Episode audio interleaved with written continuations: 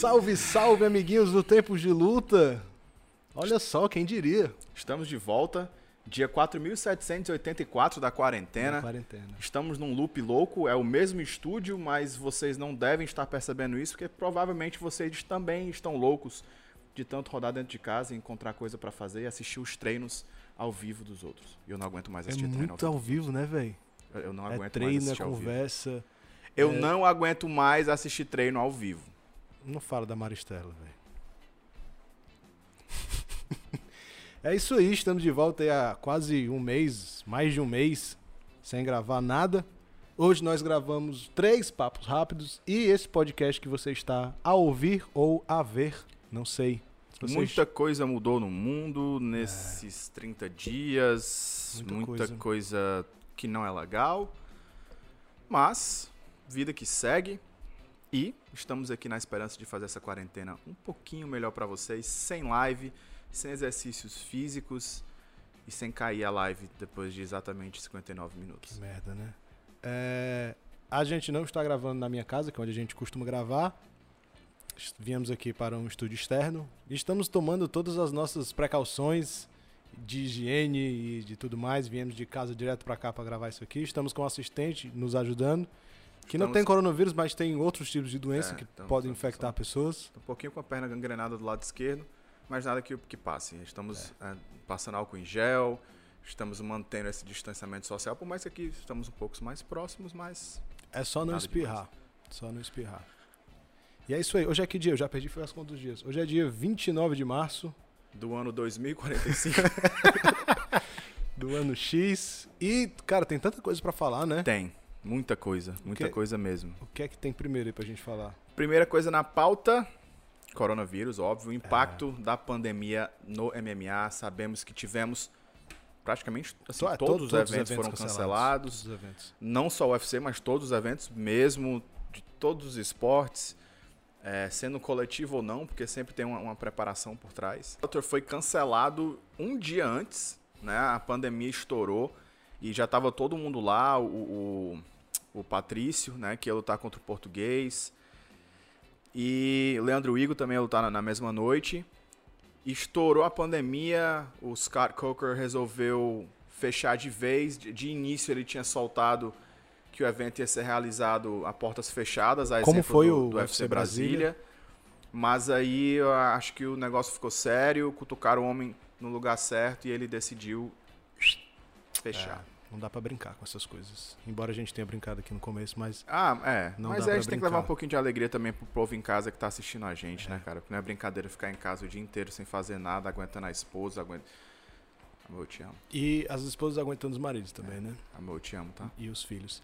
É, O, o- o ruim desses eventos sendo cancelados pro cenário do MMA, né, em particular, tá ruim pra todo mundo, não é só pra quem vive do MMA que tá ruim, mas é porque o atleta ganha por evento, né? Então, quanto mais tempo sem evento, quanto mais luta cancelada, os atletas não vão receber. E além dos atletas não receberem, as equipes que eles treinam, que são sustentadas por alunos pagantes, Também também, vão sofrer muito. Então, é um futuro muito incerto aí pro, É. O, pro o legal, é, pegando esse gancho aí que tu falou que os lutadores, se não lutam, não recebem.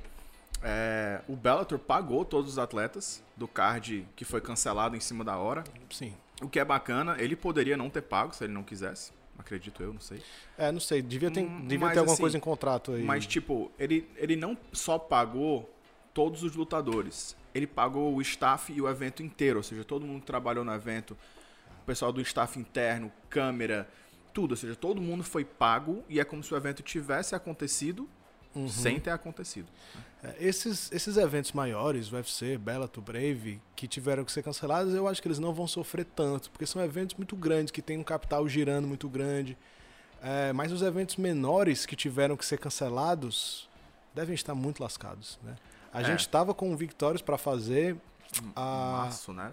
era, era final de maio. março e aí a gente jogou pra, pra maio. Maio. Mas aí também já não vai rolar, né? Ainda bem que a gente não, não assinou contrato com nenhum atleta ou fechou contrato com alguma casa pra fazer nada, né? O evento caiu antes da gente tomar esses passos mais, mais certos. Mas não sei quando a gente vai conseguir fazer o evento, porque eu não sei como vai estar a situação dos nossos patrocinadores. E a gente depende de é. patrocinadores. A gente depende de bilheteria para entrar, para a gente não fala, fazer o e a gente não fala só de quando acabar a quarentena, a gente fala também Ah, de, de como quando as ac- pessoas estarão quando acabar a, te- a quarentena. Exatamente, Então, exatamente. O que é mais complicado, né? Tá, é- tá sendo uma fase muito difícil pro mundo inteiro.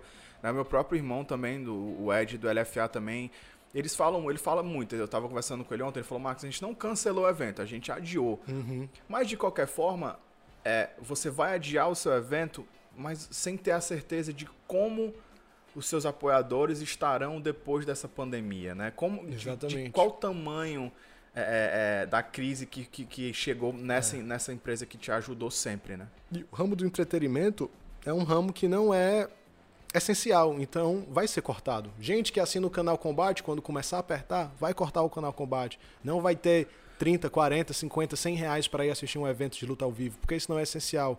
Então é uma bola de neve gigante. E, de novo, eu não tô falando aqui que só a gente do MMA tá sofrendo. Todos, todos os cenários vão ser muito ruins, né? Só não para quem é dono de farmácia, supermercado. É, dono de faco de álcool em gel, máscara. Mas aí é, todo mundo, todo mundo que trabalha vai vão vir tempos muito ruins, né? E aí a gente fica na esperança de que isso não, não dure muito e que os prejuízos sejam rápidos, né? Ou mais fáceis de serem revertidos. Exatamente, palavra bonita. bonita. Revertidos. Fala de novo, Thiago. Revertidos. Caralho, Thiago. E teve um sotaque bem cearense, né? Revertidos. Revertido. Revertidos. Cara, e. E aí veio essa pandemia mundial, de repente, do nada. E aí o que que acontece? Uma coisa que Thiago Pamplona já tinha falado, já tinha postado. Se você não lembra, esse cara aqui postou. Se iria acontecer a maldição de Khabib versus Ferg- Ferguson pela quinta vez. A maldição virou uma pandemia. Ou seja-. Pra quem não sabe, uma pandemia é uma palavra, é uma parada, Palavra. é uma parada global, é uma epidemia global. Então, Khabib e globaldemia. Ferguson trouxeram, é culpa deles, velho. É. Não, brincadeiras à parte, eu não acredito que seja, mas também não duvido que não seja. se- Mas assim- Não, Thiago, Thiago você, você acha que tem um dedinho? Tem o dedinho do Khabib aí, tem o dedinho do Ferguson. É muita cara coincidência, tavam- não é, cara- irmãos? Os caras é estavam com coincidência. uma gangrenazinha, certeza absoluta. Então, pela Mas aí quinta vez, qual é o risco de ser cancelado? Mas o Dana White já falou e Vai veio a rolar, público e prometeu. bateu o martelo e disse que vamos fazer, nem que seja na África, nem que seja no espaço. E ele quer fazer um card gigantesco, né? Ele não quer. Porque, tipo assim, cara, a gente tem que fazer essa luta acontecer. Beleza, bota os dois lá no Apex ou em qualquer outro canto, faz essa luta e só pra dizer mesmo que fez. Mas não, ele quer fazer um card gigantesco e um card bom. Eu acredito que não vai rolar. Desde o começo eu tô dizendo isso. Eu não acredito que esse evento vai sair, eu não acredito que a situação vai se regularizar, eu não acredito que nenhum órgão governamental vai, vai querer receber essa luta aí no seu estado, no seu país. É, e aí, eu acho que o jeito mais possível de fazer seria esse, né? Fazendo uma luta só. E aí, conversando com o Jonas na, na live que a gente fez do Tempo de Luta essa semana, ele falou uma coisa muito, muito curiosa que eu não tinha parado pra pensar. Olha o impacto que isso vai ter se der certo. Pois é. Se fazer uma que eu ia luta só e se for rentável. É tipo, se você fizer uma luta, uma, uma luta do caralho, que o mundo inteiro vai querer parar pra assistir, E compensar, pode compensar. Porque Uhum. se o cara vai estar em casa assistindo no conforto do seu sofá, ele não vai ter que se deslocar, não vai ter gasto, vai assistir a luta do mesmo jeito. E, e olha, olha. a produção pode ser muito maior do que o comum, né? Em E- termos de, de, de material, assim, de mídia, né? De, de equipamento, de, de forma É. E que a eles vão divulgar. logística muito menor. Vou precisar de muito menos gente trabalhando. Eu vou precisar envolver muito menos equipe. Cara, porque você pensa no evento. Vamos colocar um evento pequeno, um evento tipo Victórios. Um evento tipo Victórios, que é o evento que a gente faz, tem ali 12 lutas. Ah, então aí já são 24 atletas. Cada atleta tem mais dois corners, mais 48 atletas. Então aí são 70 e poucas pessoas. E aí a gente tem mais três câmeras, mais narrador e comentário, mais o diretor. Então mais só, staff. só na equipe de transmissão são seis. E a nossa equipe de transmissão é reduzidíssima. A do UFC são, sei lá, oito câmeras, mais cabo meme, mais não sei quantas coisas de câmera, mais uma pessoa só pro áudio. Tô falando de um evento pequeno, que é como Victórios. Então a gente tem mais seis pessoas é, de, de equipe de transmissão. A gente tem aí mais três juízes, o chefe de mesa, dois árbitros e dois camarim. Comissário. E mais dois comissários. Então são dez pessoas só na equipe de arbitragem. Aí tem cutman, tem médico, Ah, Enfim. Aí tem gente que fica na, na portaria do setor, tem bar, tem tudo. Então, um evento pequeno como o Victorious, que é um evento para 500 pessoas, tem aí 100 de staff, né? Então é, é uma pessoa para cada cinco. Lógico que a proporção não vai ser a mesma com o UFC, porque, enfim. É, mas um evento desse mobiliza muita gente trabalhando, né? Então, se o UFC conseguir fazer um evento tão rentável quanto, que dê um, um bom pay-per-view, que dê uma coisa com uma, duas, sei lá, três lutas, vai ser um turning point na história do esporte. E assim, depois de uma pandemia dessa, depois de uma, de uma quarentena, de, uma, de um recesso econômico gigantesco desse, muitas coisas vão mudar em todos os mercados. Em todos os mercados. Eu acredito que as empresas vão começar a entender que o home office é algo que dá para se fazer Uhum. sem, sem tantos prejuízos. As pessoas vão começar a investir mais em mídia social do que tem investido. Então todo o cenário vai mudar. E aí eu fico pensando, caramba, qu- quais dessas mudanças vão vir para MMA, né? Já tentando se antecipar É. de alguma forma. E quando eu, eu penso, que eu tava assistindo a live que tu tava fazendo com, com o Jonas, e, eu, e na hora que ele falou isso, eu, tinha, eu, eu tive o mesmo pensamento. Na hora que tu falou, eu falei, poxa, mas isso pode pegar bem, é, né? no sentido logístico da coisa. No final das contas, a visibilidade dele vai ser a mesma, se não maior. Agora, existe também o fato de que é um hype muito grande envolvendo essa luta. Sim. E talvez essa luta tivesse tudo pra acontecer dessa forma por tudo que envolve Uhum. tantas vezes sem acontecer. A gente já não sabe se seria a mesma coisa se fosse uma grande luta, mas uma luta que fosse acontecer normalmente pela primeira vez e não tivesse sido remarcada várias vezes, não tivesse tido tanto trash talk. É, teria que Então ser a uma luta também não gigantesca. Mas assim, eu acho que o bacana disso tudo é que você, você vê que o Dana White ele tá querendo se reinventar de alguma forma. Ele tá querendo fazer o show continuar de alguma forma. Tanto é que ele, ele foi claro ao declarar o outro dia, na entrevista, que o MMA, o UFC, será o primeiro esporte a retornar às atividades após a quarentena. Então, alguém que fala tão seguro assim, Uhum. você consegue talvez né, ficar mais tranquilo em relação a acontecer, não em acontecer Ah, a mas o- luta Khabib versus Ferguson, O mas Dana White falo- sempre fala um bocado de coisa e volta atrás e não cumpre, então... Sim, sim, mas assim, pelo menos a vontade de voltar logo ele demonstra. Ah. Por mais que a gente saiba que, pô, lógico que ele quer voltar logo, porque é assim que ele ganha dinheiro, né? E o mundo inteiro tá querendo voltar a trabalhar porque é assim que a gente ganha dinheiro. Mas enfim, eu só acho legal ele tá expressando isso, porque você vê os, os presidentes de outras organizações, eles não estão tendo Uhum. a mesma iniciativa de estar na Cara. mídia, de estar mostrando, aí, ó, gente- estamos aqui, vamos fazer acontecer e tal, e tal, e tal. Eu só acho que o Dana White tá prometendo isso por causa da luta Khabib Ferguson. Sim. Eu acho que se não tivesse essa luta, ele ia estar, cara, os eventos estão cancelados até até segunda, como é que é? Segunda instância. Segunda ordem. Até segunda É. ordem. É, mas por causa dessa luta Khabib e Ferguson, que eles têm que fazer, eles têm que fazer é a quinta vez, cara, que estão casando a luta, essa luta tem que sair. Então eu acredito que essa postura de dizer que eles vão ser os primeiros a voltar é só por causa dessa luta. Se não tivesse essa luta, tava tudo cancelado até segunda ordem, como você falou. E é, é isso. E, e eu acho que pegando esse lance também de coronavírus, de, de, de Covid-19, chame como você quiser, eu queria mandar um salve para um cara que você é fã, que eu gosto muito, que é o Miltinho Vieira. Por quê? É, eu, eu acompanho o Miltinho nas redes sociais e me chamou muita atenção um stories dele que ele fez quando essa quarentena iniciou. O que foi que ele fez? Ele fez uns stories falando o seguinte, que o seu professor, ele estava lá na academia esperando por você quando você queria uma aula particular. O seu professor estava lá às 5 da manhã quando você queria esse horário para ter aula. Ele estava lá no domingo quando você queria ter uma aula. Ele estava lá no final de semana quando você queria ter uma aula. E ele pediu que os alunos dos alunos dele, os atletas profissionais, né, como Daniel Ortegas, Wallace, o Negão, Pedro Machado, os atletas dele que tivessem personal, que esses alunos continuassem pagando.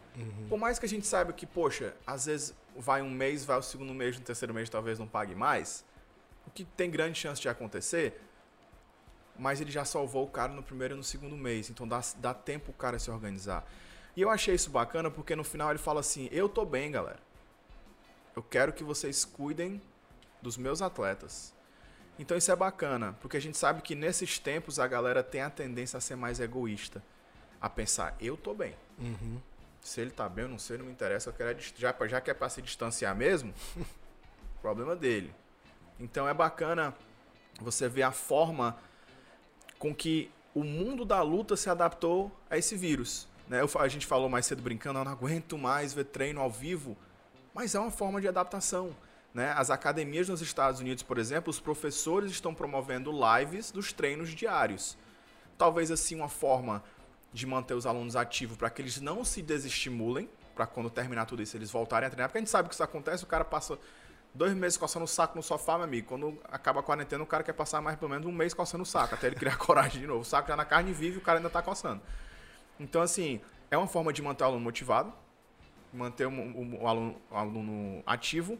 E no final eles sempre colocam, ó, se você quiser ou achar interessante você depositar alguma coisa pra gente, Perfeito. massa. É, como a gente falou, vai ter gente que não vai sofrer com essa crise. Vai ter Sim. gente que tem condições tranquilas de ficar dois, três meses sem receber, ou tem dinheiro guardado, ou não vai deixar de receber, mas a maioria das pessoas não, né?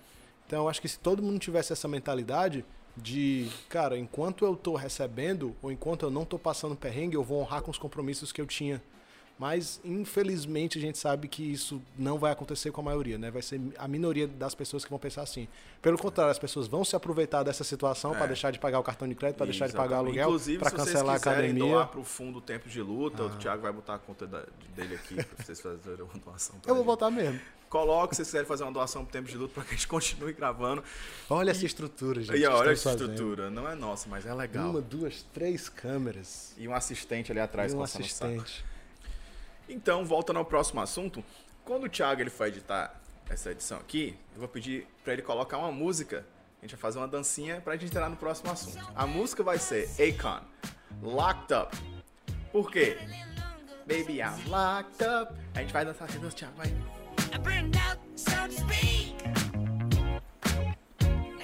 Tava combinado, tá? Por que Locked Up?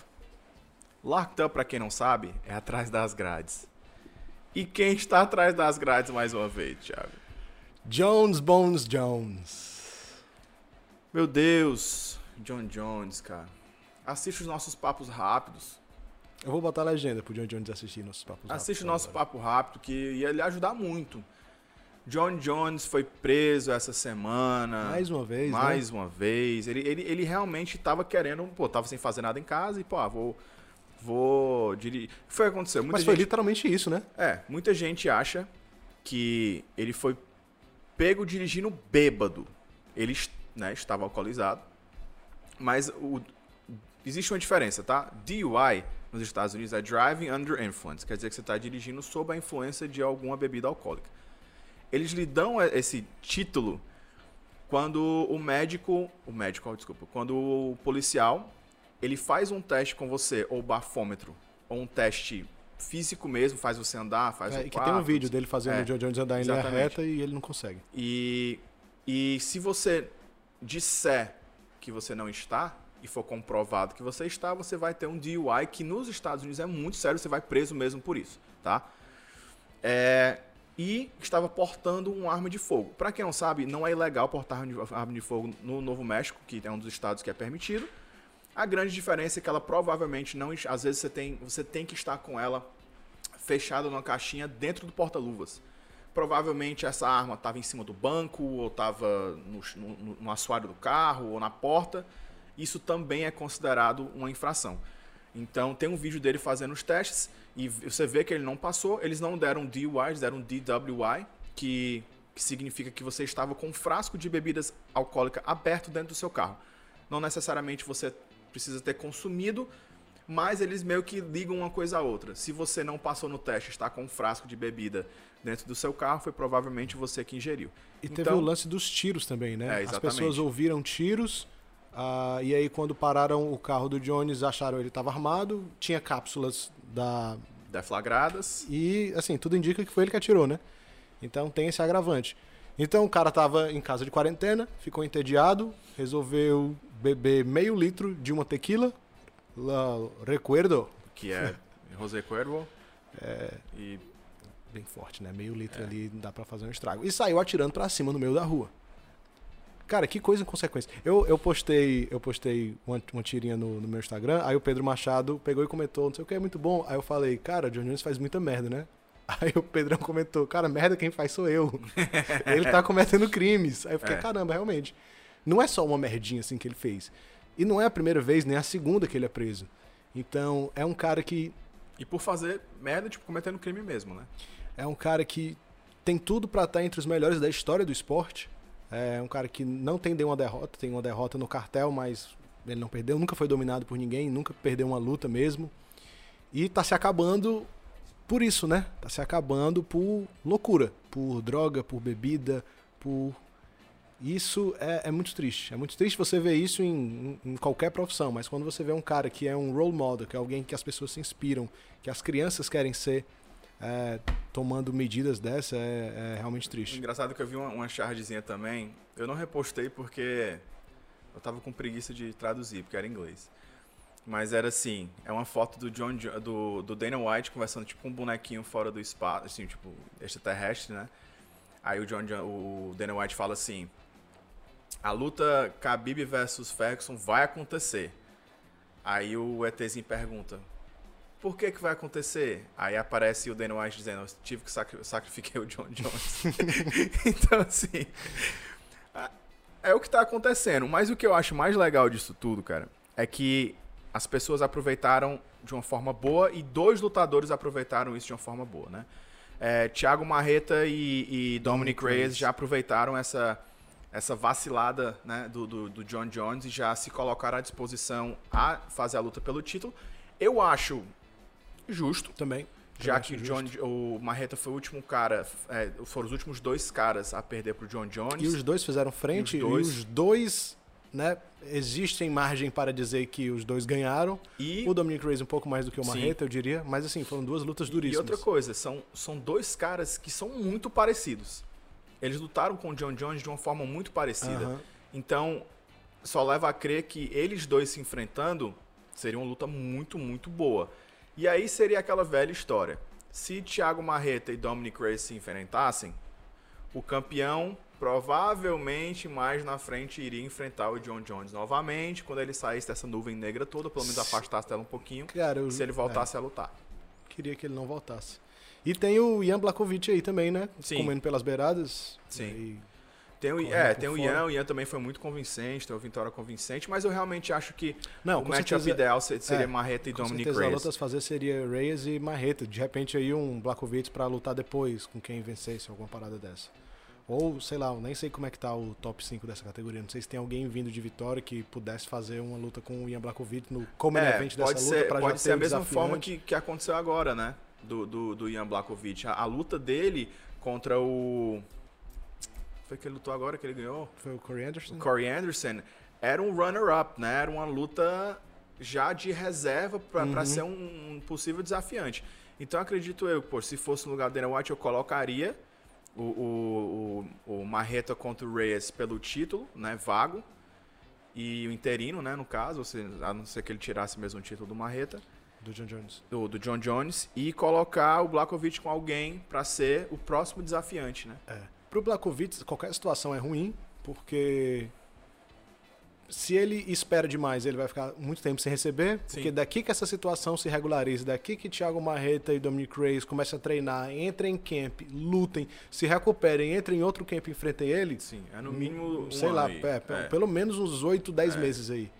E, e por outro lado, ele pode ter uma outra luta para colocar dinheiro no bolso, mas perder, né, Aí meio já é, já se é, perder exatamente. e aí perde a chance de, de, de lutar, né? Mas enfim, é ossos do ofício, não tem o que fazer. A gente vai voltar um pouquinho no tempo agora, já que faz um mês que a gente não, não tem essa conversa com vocês. Adesanya versus Romero foi um, uma luta bosta. E muitos falaram, ah, o Adesanya foi esperto, ele é o campeão, ele lutou da forma correta contra o, o- Romero. O Romero já provavelmente sendo a sua última disputa de título da carreira pela idade já 42 anos. E não demonstrou aquela vontade toda de quem queria o cinturão. Né? E muito se foi falado, inclusive o próprio Dana White disse que é, era uma luta que eles realmente não deveriam Não deveria ter feito, Mas tarde Eu avisei demais. Dana White. Tarde demais, o Thiago tinha avisado. Eu acho realmente que o Dana White deveria sair, quem deveria entrar era o Thiago. Pra mim é simples. I'm available. Ele pelo menos me colocava como vice-presidente e a gente resolvia as coisas fácil Eu diria co-presidente. com, com o presidente. É. Então, cara, eu concordo com o que muita gente falou em relação a essa luta de Adesanya e Romero. Eu acho que o Adesanya foi esperto, cara. Ele é campeão, ele... Irmão, ninguém quer trocar porrada com o Romero. Ninguém quer Quem quis trocar Romero. porrada com o Romero foi nocauteado. Ele é campeão, ele quer manter a hegemonia dele. Pode não ter sido a luta mais bonita do mundo, beleza. Mas isso é um lutador inteligente. Se você ser inteligente, É. você sai na mão com todo mundo. Cara, não, e faz cara. parte da carreira de todo mundo ter luta feia, né? O Anderson fez uma luta Nossa. horrível com o Demi Maia. Ridículo. Então, assim, faz parte do seu legado. Você se manter campeão, faz parte uma hora ou outra você fazer uma luta feia. Ninguém vai conseguir ficar anos invicto ou manter um título por muito tempo sempre fazendo lutas empolgantes. Uma hora você vai cair. E outra coisa, cara, se eu sou o campeão e eu tô aqui em cima, tu tá vindo de baixo pra me enfrentar, eu não tenho que mudar o meu jogo por causa de Uhum. ti. E se eu mudar pra que eu não seja atingido, é porque eu tô tentando ser esperto. Aquele lutador que acha que trocar porrada e levar soco na cara é inteligente, não é. Porque basta um soco certo pra você cair. Aí não tem essa estratégia vai por água abaixo. Ele foi inteligente ao entender que se ele fugisse de uma certa forma, ele conseguiria atacar e não ser atingido. O que é a ideia da, da arte marcial, é você atingir e não ser atingido, né? Eu, eu não vou opinar muito porque eu não assisti a luta até hoje. né? Um dos motivos da gente não ter gravado muitos dos episódios é porque eu tava trabalhando muito. Essa semana eu, eu não tava nem tava viajando, não consegui parar pra ver e também não consegui depois parar pra ver. Eu assisti só o UFC Brasília, as lutas principais depois, mas não consegui assistir esse esse evento. Que teve o Common Event e a luta muito falada também, né? É, e é exatamente Joana- era o próximo tópico, né? O que salvou esse evento foi o Coen Event, né? É, Eu cheguei a ver highlights dessa luta, eu não assisti a luta toda também, não consegui. Mas os highlights que eu vi, uau. Cara, Vou deixar um, você falar dela que você foi- vai ter mais propriedade pra falar. foi um lutão. Simples e grosso. Porrada do começo ao fim. A, a Ioana, a gente sabe que é uma menina que, que cai pra dentro mesmo. 3, 4, 5 socos, terminando com perna, terminando com joelho, depois volta no cotovelo. Mas a Zang é, é fora de série. Eu já venho falando isso há muito tempo aqui. Que, cara, essa menina é Eu fora de lembro da série. primeira vez que a gente falou sobre ela, eu nem conhecia Aham. ela e tu falou, não, já acompanho os treinos dela, não sei o que, é do Sandar, bate muito forte. E eu sempre falei isso porque ela ela treina diferente. Quando você luta e você entende de luta e você vive da luta, você consegue olhar pra alguém e dizer, caralho, isso aí é diferenciado. E ela era diferenciada desde a época que eu vi. E quando ela se tornou campeã, eu falei, caralho, vai ser difícil bater. E aí quando colocaram a Ioana e ela, eu falei, poxa, luta boa. Mas o que vai fazer a diferença, isso na minha cabeça, óbvio, o que vai fazer a diferença é o peso da mão. E foi justamente isso que fez a diferença. A Ioana, ela é uma sniper, meu irmão. Ela bota a mão dela onde ela quiser, ela te acerta mesmo. Mas a, a Weili Zhang bateu muito mais. Cara, ela foi muito mais contundente. A gente sabe, a gente sabe que a forma que um atleta termina uma luta nem sempre define o que aconteceu durante a luta. Mas, cara, a Ioana parecia o Megamente. tá entendendo? Se ela tivesse pintada de roxo, seria o Megamente, aquele desenhozinho animado. O resultado foi justo? Foi justo, cara. Eu vi gente contestando, mas também não, não Mas é aquela coisa, cara, uma luta quando é decisão sempre é contestada, ainda mais quando são cinco rounds de muita porrada. Não teve alívio, meu irmão, não teve. Não... Colocaram como a melhor, a melhor luta feminina da história até hoje, porque não parou. Não teve chão, não teve... o pouco de grade que teve era porrada, era ombrada, era cotovelo, era joelho. Entendeu? Pra mim, a Weili ganhou. Foi uma luta muito apertada, mas a diferença, cara, é que assim, o público, ou os leigos, ou quem se esconde atrás de um computador pra dar sua opinião, Ou atrás de um for. YouTube, como nós que estamos aqui. Exatamente. Quem faz isso é acostumado com luta de três rounds. Uma luta de cinco rounds é muita coisa, cara. Aí o que que acontece? Às vezes a galera foca no que aconteceu no terceiro, esquece que teve o quarto e o quinto. Então foco no que aconteceu no quinto e esqueceu do que aconteceu no primeiro e no segundo. É, geralmente as pessoas tendem a ver mais o final da luta, né? Esse é um dos motivos pelo qual o- os, as lutas são julgadas round a round. Uhum. Porque é normal, é normal de, de todo ser humano. Se, se você assistir um filme e ele começar muito ruim e terminar irado, você vai dizer que o filme foi muito irado. Se for o contrário, se ele começar muito bom e terminar uma bosta, você vai falar que foi uma bosta. Que nem todo mundo fala de Lost. Lost é uma série incrível, mas terminou muito ruim e todo mundo fala, não, Lost é uma bosta. E se esquece que o começo foi muito bom e que o decorrer da história foi muito bom, mas que terminou ruim. Na opinião de alguns, que pra mim eu achei que foi tranquilo. Então, eu, assim, pra mim a, a Zhang ganhou, tá? Assim, não, não, não teria sido injusto se tivesse ido pra Ioana, mas a Wei Zhang demonstrou mais espírito de campeã. Assim, ela começou, o que eu achei mais incrível dela é que a Ioana já tem essa tendência a acelerar à medida que os rounds vão passando. E a Zhang, ela foi mais eficiente do que a Ioana a partir do terceiro round. Ou seja, no final do segundo, a Zhang ela parecia cansada. O aspecto mesmo físico dela, tipo, a fisionomia dela, ela parecia cansada.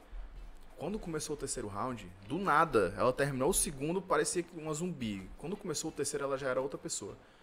E aí o ritmo foi aumentando de uma forma, terceiro, quarto, quinto, e foi só aumentando, foi só aumentando, foi só aumentando. Então, aí ela já mostrou que ela realmente é uma verdadeira campeã. Ela, ela, ela fez. Ela conseguiu ter o que a, o que a Ioana sempre teve de melhor, que foi o, o, o, car, o cardio, né? O gás. Mas ela junta isso com bater forte, cara. Ela bate muito forte. E ela bate muito certeira. Ela não tem medo de entrar pra porrada. E ela. Tudo. é- Ela é aquela, aquela, aquele atleta que ela bate doído.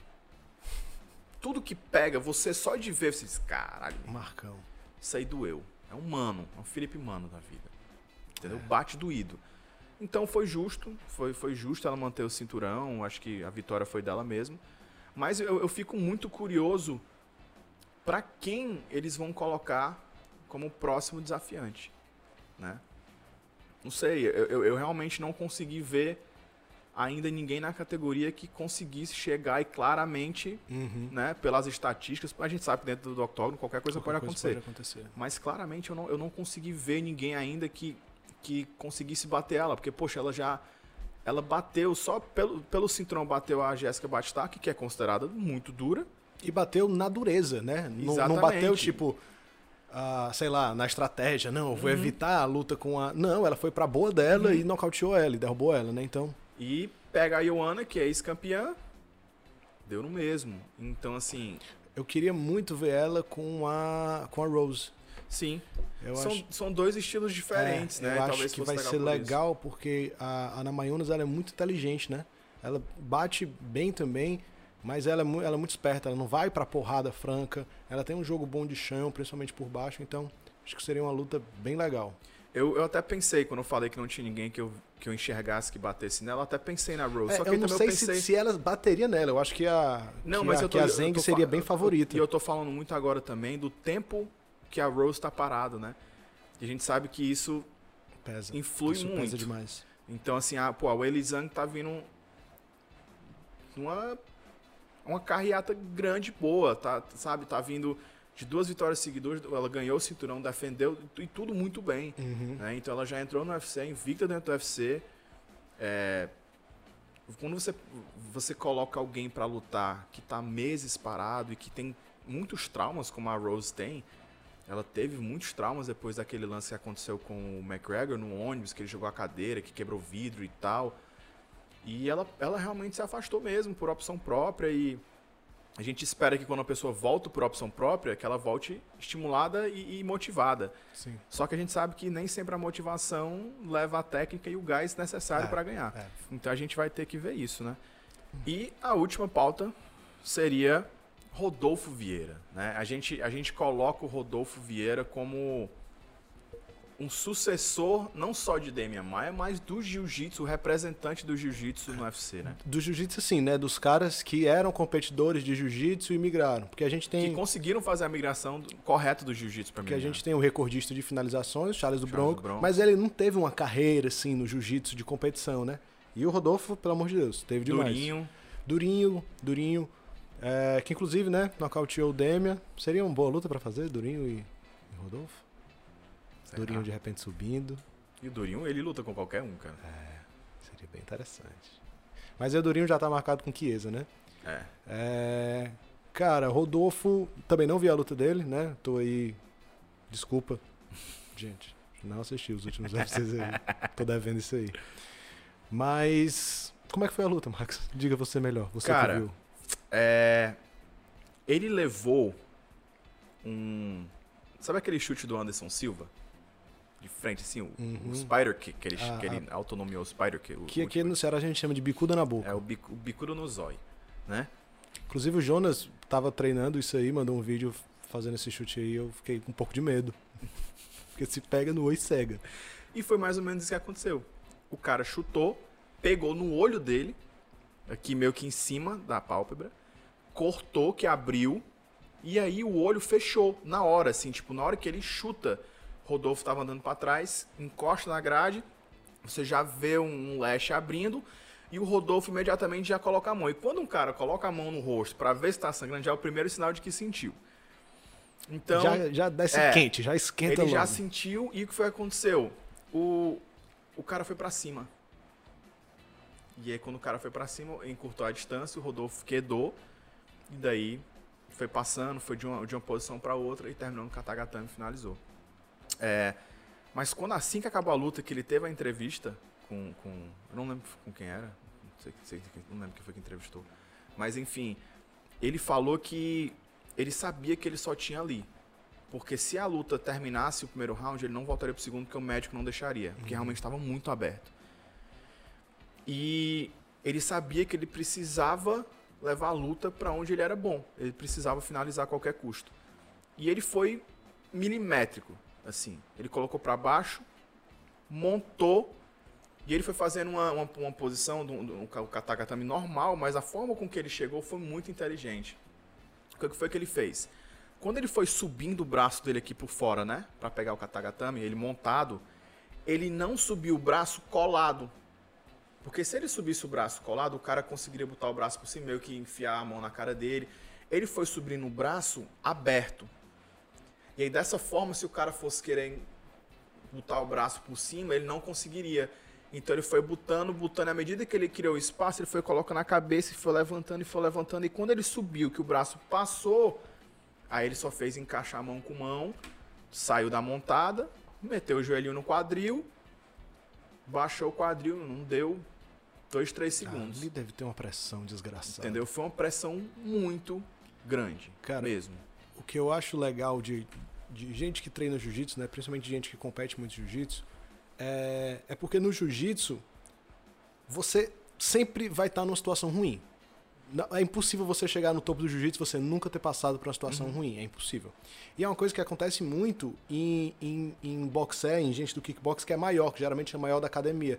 Você nunca é acostumado a tomar um amasso, a, a tomar uma pressão em pé e tal. E aí, às vezes, você vê esses caras que são pesos pesados que tomam o primeiro acocho, já começa a ficar acuado e tudo, porque não são acostumados. Mas no jiu-jitsu não tem como.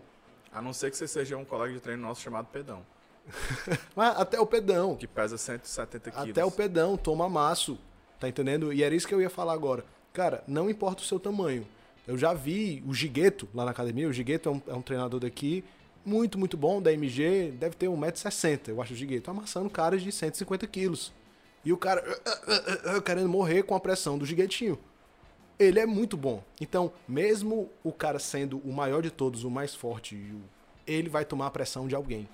E quando você toma a pressão de alguém, você, você tem, tem dois caminhos, né? Ou eu vou me desesperar e bater, ou eu vou segurar e vou dizer, não, peraí, eu, eu vou sair daqui, eu vou sair daqui com a cabeça. Eu vou usar minha cabeça pra sair daqui. Porque, cara, se tiver um faixa preta em cima de você, você não vai Tá sair no mal. desespero. Não vai. Se você conseguir sair, vai ser com muita calma Então, porque ele deixou. usando toda a técnica do mundo, é muitas vezes ele deixando.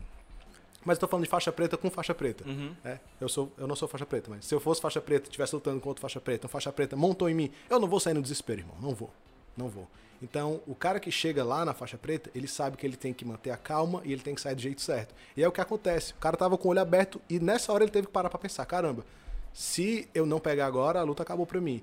Então, esse esse esse raciocínio, essa isso de você pensar com calma, com tranquilidade, fazer esse tipo de decisão na merda, vem do jiu-jitsu. E, e outra coisa. Na é- minha opinião. é, quando você assiste a luta, você vê que é automático. Na hora que ele leva, ele dois, três, quatro segundos ele já busca a queda. Você vê que a queda, a queda que ele busca, ele talvez não tenha nem intenção de ter feito aquela queda, mas foi no automático. Mas ele é tão acostumado, ele tem uma técnica tão refinada que ele montou, já passou, já montou. E aí quando ele montou, eu que tava assistindo, já- eu já fiz assim, ó. Pronto. Tá em casa. E assim, foi questão de segundos, assim, ele foi, foi trabalhando a posição, conseguiu a finalização, finalizou.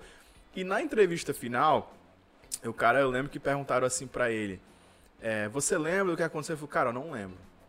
Eu não lembro de nada. Eu só lembro que eu levei um dedo no olho com, do pé do cara e eu entrei pra trabalhar o meu jiu-jitsu. Aí o cara falou assim, aí agora, o que é que você... E eu gosto muito da originalidade do, do Rodolfo. né? Ele é um cara que diz que tá com medo, que, né, que tem receio. O cara falou assim, quem você quer enfrentar agora? Aí ele ficou bem sério e falou assim, ô Daniel White, pode mandar o número 50 aí pra me enfrentar. Ou seja, sensacional, né? O cara ganhou, se superou, tá invicto dentro do UFC, tá invicto no MMA. Pra MMA. A gente sabe que só até um certo ponto ele vai conseguir escapar de situações assim, porque Uhum. à medida que ele, for que ele for ganhando, ele vai pegando lutadores mais experientes, caras que não vão ter o mesmo jiu-jitsu que ele, mas Ele vão tá em- oferecer muito perigo. Mas assim, ele tá evoluindo também, né? Tá. O Rodolfo, você vê, por exemplo, o, o Demian. O Demian, com, sei lá, 15 anos de MMA, continuava muito ruim em pé. O Rodolfo já tá evoluindo em pé. Ele conseguiu pegar essa parte. Lógico que não tá bonzão ainda. Lógico que tem muito pra evoluir. Mas assim, nesse pouco tempo que ele tá no MMA, ele já teve uma evolução considerável. Se ele continuar nessa crescente, eu acho que ele vai ter condições sim. Assim, de- aparentemente, o tempo que teve de luta em pé, que foi muito pouco, ele parecia muito mais confortável em pé. Aham. Movimento de perna, soltando jab, mexendo a cabeça. Ele parecia. Ele, ele tem um jeito, É, né? Ele tem ali. Ele parecia melhor. Só que quando eu falo muito em- em- em correr mais riscos, é que são caras que, por exemplo, se fosse um cara mais experiente, que tivesse largado um chute na cara de um cara muito bom de chão e te viu que afetou, ele não iria pra cima. Uhum. Ele ia começar a controlar mais a distância. Aí ia começar. Principalmente se o cara for um grappler, né? Exatamente. Aí ia, ia começar um entrada de queda em desespero. Aí que vai entrar ground and pound desnecessário. Vai entrar o cara entendendo que o Rodolfo tá desesperado. Então, assim, ele tá evoluindo muito. Mas é, eu, eu acho que agora o momento é dos empresários dele, né? O, o Ed, o Joinha, entenderem qual é o melhor caminho pro Rodolfo. Porque o Rodolfo ele tem que ser trabalhado da forma correta. Porque Não se ele for fazer trabalhar. com ele o que fizeram com o Johnny Walker. Exatamente. Se ele for trabalhar de uma forma é, imprudente, digamos, achando que é o, o rei do mundo do jiu-jitsu, que vai ser sempre assim, o que eu acredito que não vai acontecer, não puxando o saco pro meu irmão, mas são, são empresários muito o experientes no que fazem. parece ser um cara consciente também. né? Exatamente. Então, assim, eu acho que com o Rodolfo é aos poucos. Né? E ele vai oferecendo cada vez mais perigo e vai ficando cada vez mais perigoso dentro da categoria. Até o eu acredito sim que vai chegar o ponto que ele vai nocautear. Ele é um cara que tem mão pesada, Uhum. forte fisicamente, treina bem, tem bons sparrings. Então, eu acho que a partir do momento que ele tiver a primeira vitória por nocaute, ele vai evoluir. A partir do momento que ele tiver a primeira derrota, se ele perder, ele tiver a primeira derrota e ele tiver essa mental- mentalidade de campeão de dar a volta por cima, acho que isso também vai ser muito importante pra ele. E assim, eu acredito que ele vai ter, né? Ele foi, foi finalizado pelo. Como é que é aquele sapateiro? Estourou o joelho dele. Meu Deus, como é que é o nome do cara, velho? Coba, cara que finalizou o Rodolfo. Dan Lister. Dan Ah, o Lister. Dan Lister, né? O, sim, Dan Lister. Estourou o joelho do Rodolfo, o Rodolfo ficou um tempão parado, quando voltou foi campeão. Então é um cara, né, que, que já tem esse histórico aí de dar a volta por cima. Então, eu não sei se o Rodolfo vai ser campeão, mas eu acho que se ele, como eu falei, se ele continuar nessa crescente, eu acho que dá sim. Eu acho que E dá sim. existe isso, né? Uma coisa que a gente fala muito é que todo atleta tem a ambição de ser campeão. Quem é do UFC quer ser dono do cinturão. A gente sabe Uhum. que poucos chegarão a ser campeões é, do Ultimate, mas isso não significa que você não vá ser muito reconhecido Ah, com pelo seu certeza, trabalho, com né? certeza. A gente sabe que tem caras, é o próprio Damian. Exatamente, era o que, quem eu que ia nunca falar. foi campeão um dos maiores ícones que a gente tem, um cara que nunca foi campeão. Bateu na trave duas vezes, mas nunca foi campeão. Não é por isso que ele não é um dos grandes nomes do esporte. Ah, Vitor Belfort nunca foi campeão também. É um nome grande no Brasil.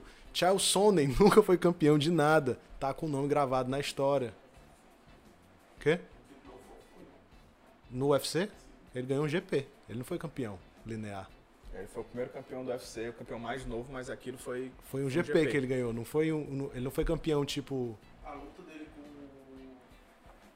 Grande Couture não foi valendo cinturão não, que ele bateu os específicos do Grande Couture e foi campeão, não.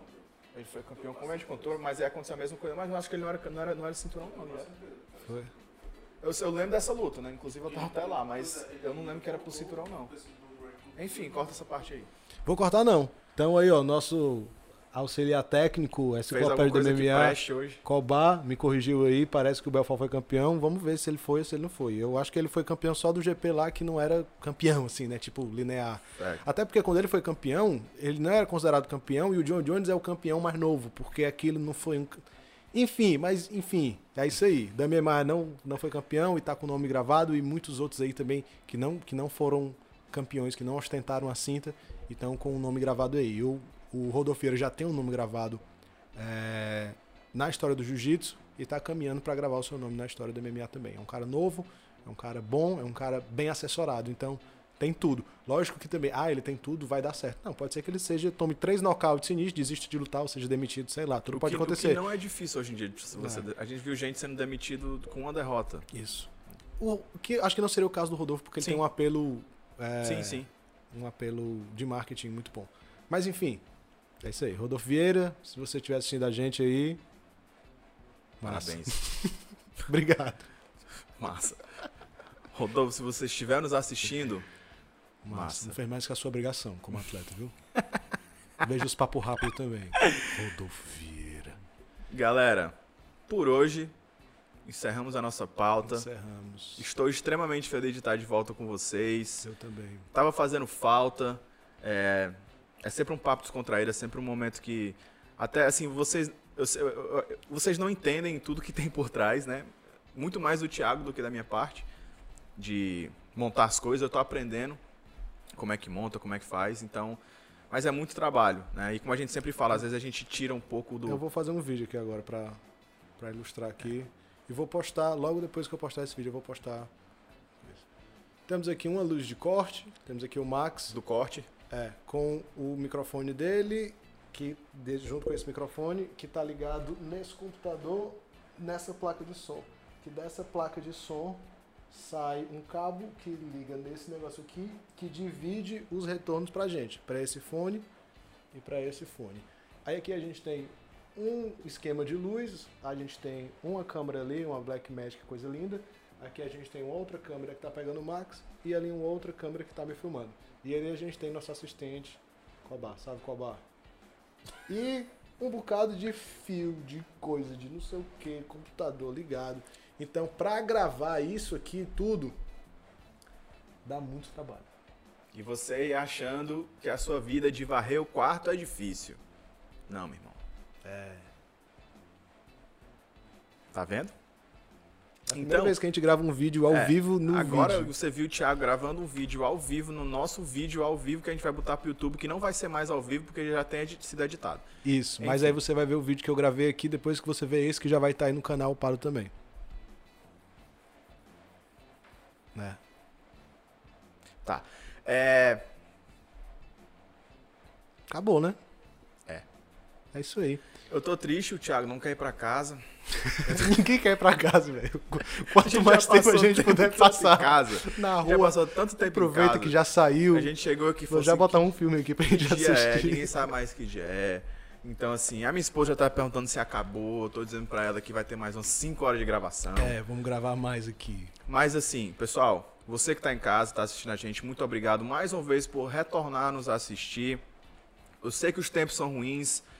São vou... tempos de luta. É, exatamente, são tempos literalmente de luta. Eu não vou aqui abrir a boca e dizer fique em casa, vai trabalhar, porque cada um faz o que quiser fazer da sua vida. Mas assim, se certo, possível, errado. se possível, né, aceite as recomendações da Organização É. Mundial de Saúde, que são pessoas que estão estudando a vida toda para esse tipo de coisa acontecer. Aconteceu, vamos ouvir elas, né? Porque essas pessoas elas estão há 20 anos estudando como combater uma pandemia. Aí quando tem, elas devem ficar, é, porra, tem uma pandemia, vou Aí poder a botar meu galera- trabalho. Aí ninguém ouve eles.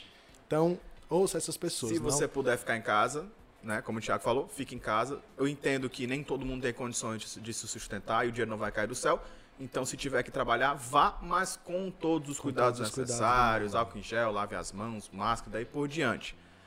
Mas fiquem ligados que a gente vai tentar fazer mais conteúdo. A gente gravou três papos rápidos hoje, então vai sair muita coisa bacana pra você que tá em casa, não ficar tão entediado. E acompanhar as lives que a gente tá fazendo também, né? Exatamente. Essa semana E- foi toda de programação, próxima semana vai ter Exatamente. mais. A gente já tem Renato Moicano na agulha também pra próxima semana. Acho que vai ser uma conversa bacana também. Lucas Tortuga. Lucas Pra Tortuga. quem que não conhece o Lucas Tortuga, você vai virar fã conhecer. desse cara. E eu acho que a gente devia fazer uma com o Cobá também. Porque com o Cobá tem aquela pergunta, né? É.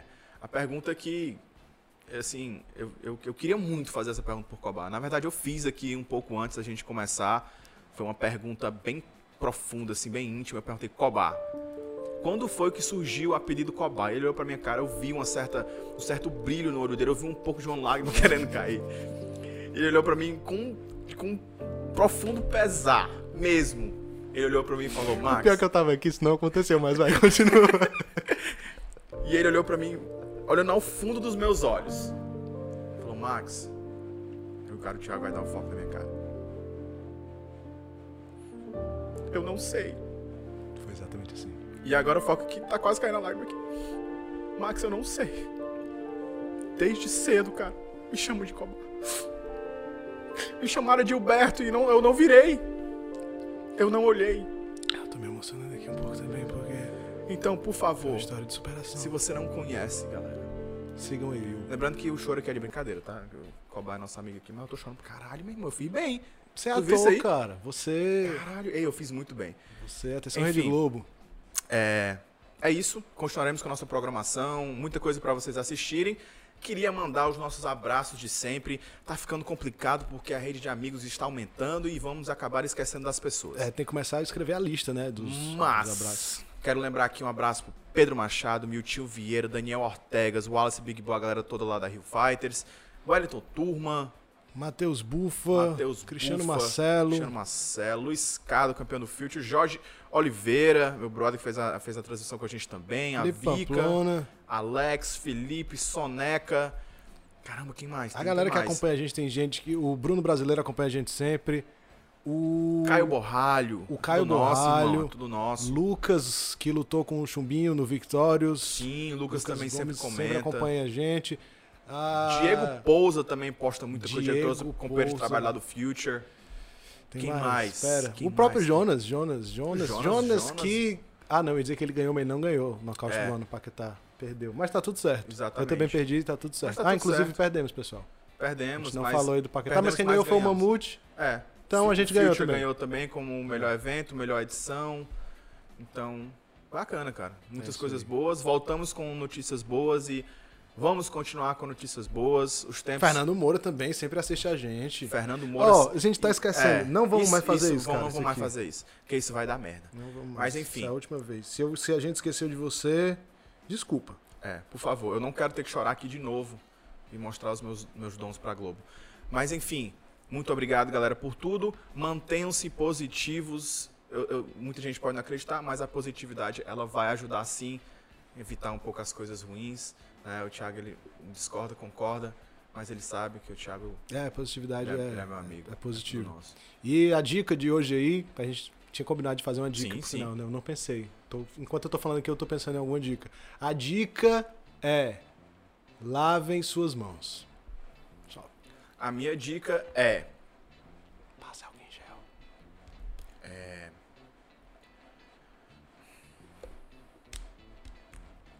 a minha dica é coloque o tempero depois que você tirar a água do miojo. É, Toma na tua cara. isso. Essa é a melhor dica. Ah, e a, a, a pontinha do papel higiênico é por cima, tá?